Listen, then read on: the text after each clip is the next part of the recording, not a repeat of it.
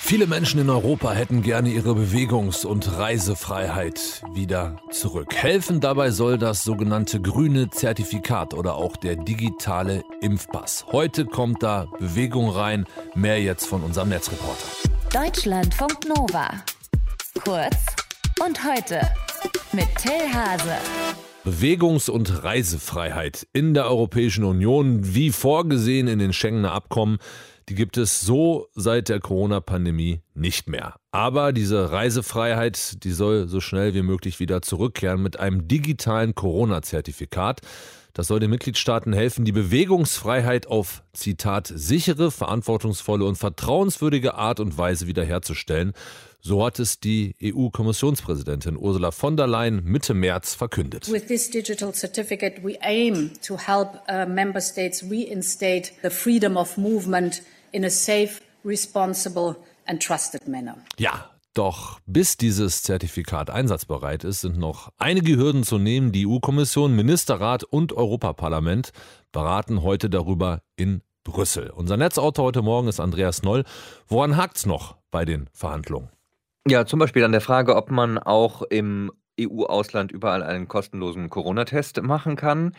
So wollen es die Abgeordneten des EU-Parlaments. Ähm, oder ob die EU-Mitgliedstaaten trotz grünem Zertifikat weiterhin Quarantänevorschriften verhängen können. Die Staaten wollen sich äh, dieses Recht sichern, das weiterhin verteidigen. Die EU-Abgeordneten dagegen, die kämpfen dafür, dass Geimpfte freireisen können, ohne zusätzliche Tests oder Quarantänepflichten. Es geht also im Grunde genommen um technische Fragen, um Machtfragen, ja, und es geht auch um den Zeitplan. Und den gibt es aber, weil ich meine, der Sommer ist ja praktisch schon fast da. Genau, der Sommer steht vor der Tür. Die Technik äh, zum Datenaustausch, also wenn wir beim Zeitplan mal bleiben, die ist eigentlich weitgehend fertig. Äh, schon jetzt läuft die Testphase. Mitte Juni könnte dann der reguläre Betrieb aufgenommen werden.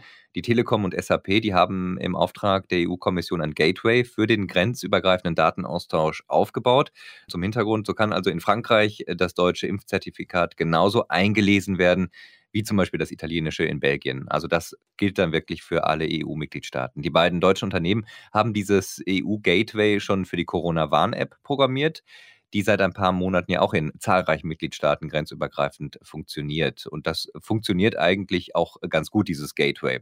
Da dürfte es keine großen technischen Probleme geben. Nun könnte es aber passieren, dass die Server für den Austausch der Zertifikate laufen, aber die Mitgliedstaaten mit den Zertifikaten hinterherhinken. Und äh, zu den Staaten, die mit dem Zeitplan ja doch so ein bisschen hadern, zählt auch Deutschland. Und was für Probleme gibt es da? Ja, zum Beispiel, dass die Arztpraxen überhaupt noch nicht wissen, wie sie den QR-Code, der dafür notwendig äh, sein wird, erstellen sollen. Denn man braucht, um diese CUF-Pass-App zu aktivieren, eben einen QR-Code. Ulrich Weigelt, der Chef des Hausärzteverbands, der verweist darauf, dass es bislang noch keine Schnittstelle für die Software in den Praxen gibt. Und äh, da die Updates in der Regel zu festen Terminen eingespielt werden, könnte das mit dieser Funktion doch bis weit in den Juli hinein dauern. Es ist zwar offenbar eine Übergangslösung via Webbrowser angedacht, aber ob das wirklich alles bis Ende Juni funktioniert, so wie man das eigentlich will, das ist nicht sicher. Ein anderes Problem, was ist mit den, ja mittlerweile haben wir ja mehr als 30 Millionen Personen in Deutschland, die schon geimpft sind, aber keinen QR-Code für den digitalen Impfpass bei der Impfung erhalten haben. Die sollen den Code jetzt per Post zugeschickt bekommen. Das ist seit ein paar Tagen äh, bekannt. Ob das dann bei allen Geimpften bis Ende Juli tatsächlich klappt und die Post dann im Briefkasten liegt, also darauf würde ich persönlich nicht wetten. Wenn dieser digitale Impfpass dann endlich kommt, endlich da ist, endlich zur Verfügung steht, wie wird er genau aussehen? Ja, da gibt es mehrere Möglichkeiten. Das ist zum einen, ähm, wird es funktionieren als Erweiterung der Corona-Warn-App, äh, die wir ja schon seit einem guten Jahr kennen, oder als eine eigenständige Cough-Pass-App, so kann man sie nennen. Letztere ist dann für diejenigen, die diese Corona-Warn-App nicht nutzen wollen.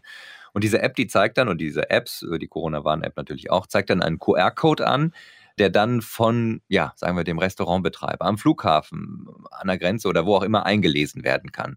Der Kontrolleur, der sieht dann Name und Geburtsdatum und den Status als Ampel. Grün steht dann für getestet, genesen oder geimpft. Wobei äh, der Kontrollierende jetzt selbst nicht weiß, warum jemand grün ist. Also der weiß nicht, ob man äh, sich geimpft hat oder ob man grün ist, äh, weil man zum Beispiel die Corona-Infektion schon durchgemacht hat.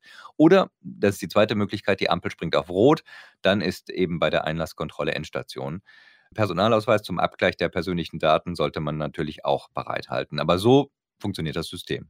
Die EU-Kommission, Ministerrat und Europaparlament beraten heute über das sogenannte grüne Zertifikat, das Bewegungs- und Reisefreiheit in der Europäischen Union und unter Corona-Vorzeichen garantieren soll. Die Infos dazu hatte Andreas Noll aus dem Deutschlandfunk Nova Team.